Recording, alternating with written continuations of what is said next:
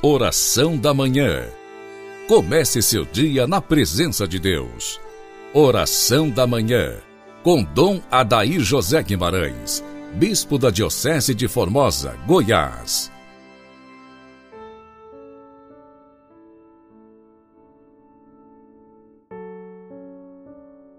Pela sua dolorosa paixão, tem de misericórdia de nós e do mundo inteiro.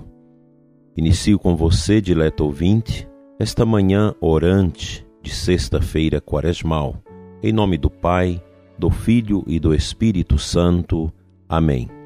Infundi, ó Deus, vossa graça em nossos corações, para que, fugindo aos excessos humanos, possamos, com vosso auxílio, abraçar os vossos preceitos. Amém. Dando sequência às meditações de Santo Afonso Maria de Ligório para nossa quaresma, nesta sexta-feira, 12 de março, o santo apresenta para nós o tema Comemoração das Cinco Chagas de Nosso Senhor Jesus Cristo.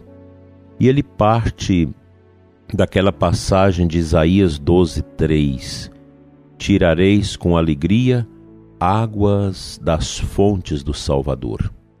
As chagas de Jesus são aquelas benditas fontes preditas por Isaías, das quais podemos tirar todas as graças se a pedimos com fé. São fontes de misericórdia, fontes de esperança e, sobretudo, fontes de amor porquanto as águas, ao passo que purificam as almas das manchas da culpa, abrasam-na no santo amor. Avizinhemo-nos muitas vezes daquelas fontes do Salvador para apagar a nossa sede das graças. As chagas de Jesus Cristo são aquelas benditas fontes preditas por Isaías, das quais podemos tirar todas as graças, se as pedimos com fé tirareis com alegria águas das fontes do Salvador. São, em primeiro lugar, fontes de misericórdia. Jesus Cristo quis que se lhe fosse traspassados as mãos, os pés e o lado sacrossanto, a fim de aplacar por nós a divina justiça e ao mesmo tempo abrir-nos um asilo seguro, no qual nos pudéssemos subtrair às setas da ira de Deus.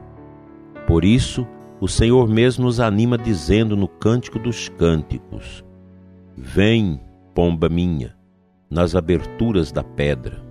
Isto é, na interpretação de São Pedro Damião: Vem dentro destas minhas chagas, onde acharás todo o bem para a tua alma.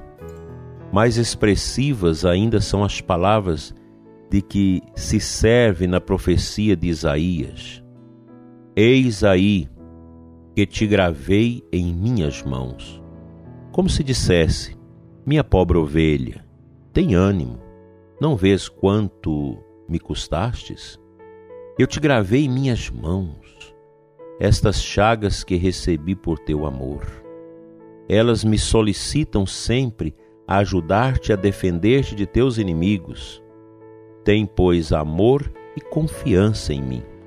As chagas de Jesus são também fontes de esperança, porquanto, como escreve São Paulo, o Senhor quis morrer consumido pelas dores, a fim de merecer o paraíso para todos os pecadores arrependidos e resolvidos a emendar-se. É pela sua consumação que foi feito o autor da salvação para todos os que lhe obedecem. Durante uma enfermidade, São Bernardo se viu certa vez transportado perante o tribunal de Deus, onde o demônio o acusava de seus pecados e lhe dizia que não merecia o céu. Respondeu-lhe então o santo: É verdade que eu não mereço o paraíso, mas Jesus tem dois direitos para este reino: um por ser filho verdadeiro de Deus outro por tê-lo merecido com a sua morte. Contentando-se com o primeiro, cedeu-me o segundo, em virtude do qual peço e espero a glória celeste. É isto, meu irmão, o que nós também podemos dizer sempre.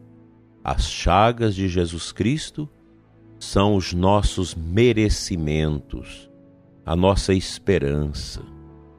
As chagas de Jesus são, em terceiro lugar, fontes de amor, porque as águas que ali brotam purificam as almas e, ao mesmo tempo, abrasam-nas daquele santo fogo que o Senhor veio acender sobre a terra, nos corações dos homens.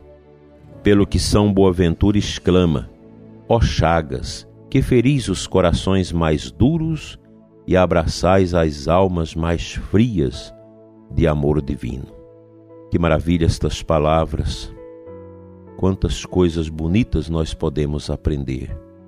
E o santo cita São Paulo que solenemente disse de si mesmo: Não entendi saber entre vós coisa alguma senão a Jesus Cristo e este crucificado. Não ignorava de certo o apóstolo que Jesus Cristo nascera numa gruta, que passara trinta anos de sua vida numa oficina, que ressuscitara e subira ao céu. Não obstante, isso diz que não queria saber senão de Jesus Cristo crucificado, porque este mistério o excitava mais a amá-lo. Visto que as sagradas chagas lhe diziam o amor imenso que Jesus nos teve. Recorramos, pois, frequentemente, vezes por meio de uma meditação atenta, a estas fontes divinas do Salvador. Todos vós que tendes sede, vinde às águas. Dileto ouvinte, que estas palavras tão doces que Santo Afonso nos expõe hoje para a nossa meditação nos ajude a buscar sempre estas fontes, as fontes de misericórdia que promanam das chagas gloriosas e dolorosas de Jesus por nós. Vamos a um trechinho da Bíblia para nós podermos entrar em profundidade e piedade no mistério desta sexta-feira.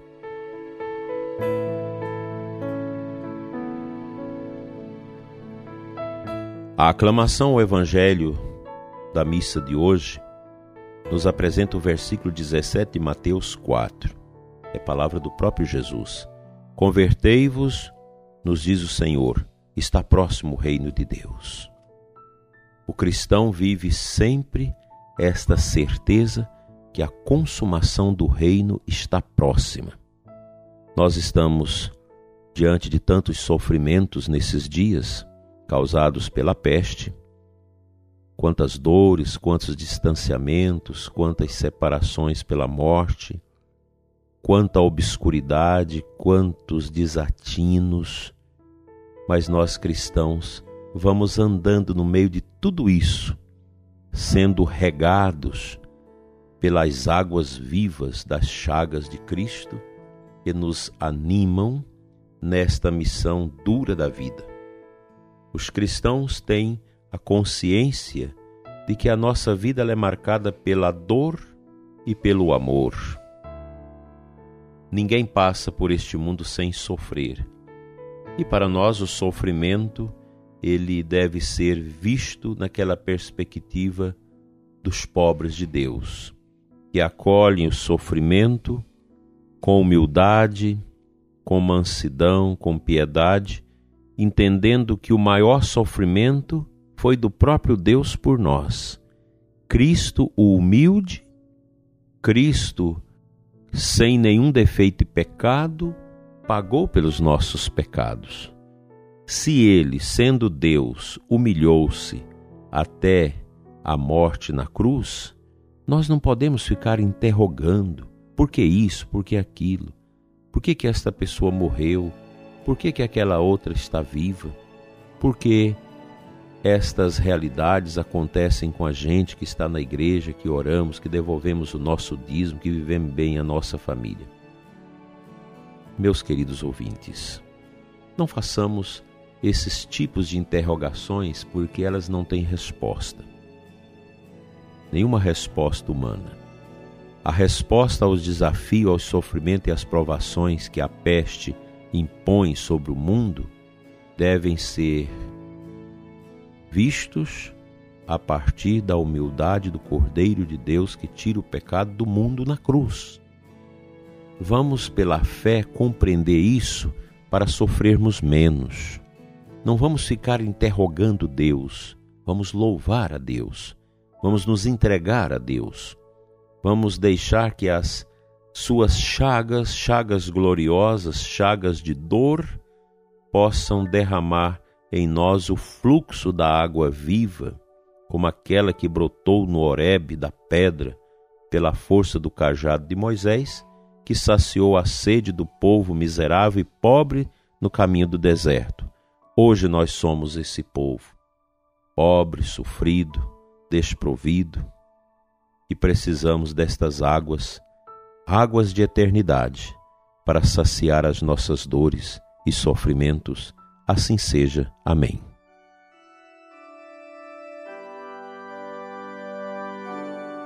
Pai de amor, Deus de bondade, olha pelo Brasil, abençoa nosso país, quebra, Senhor, as injustiças, todas as misérias e pecados desta nação, os pecados das nossas autoridades que velejam contra a lei, contra o bom senso, Perdoa, Senhor, o pecado do teu povo que não te busca. E nós sabemos, Senhor, que a volta a ti é que traz a paz aos nossos corações. Suscita, Senhor, profetas, homens e mulheres que possam levar o nosso povo à oração, à vitória em Cristo.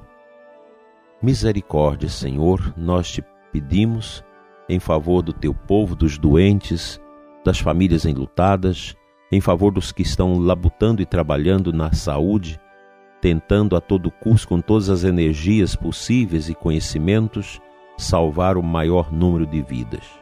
Fica conosco, Senhor, hoje e sempre. Amém.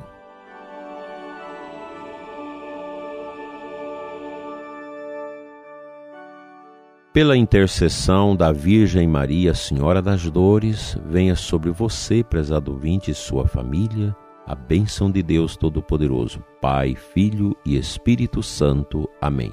Até amanhã, se Deus quiser.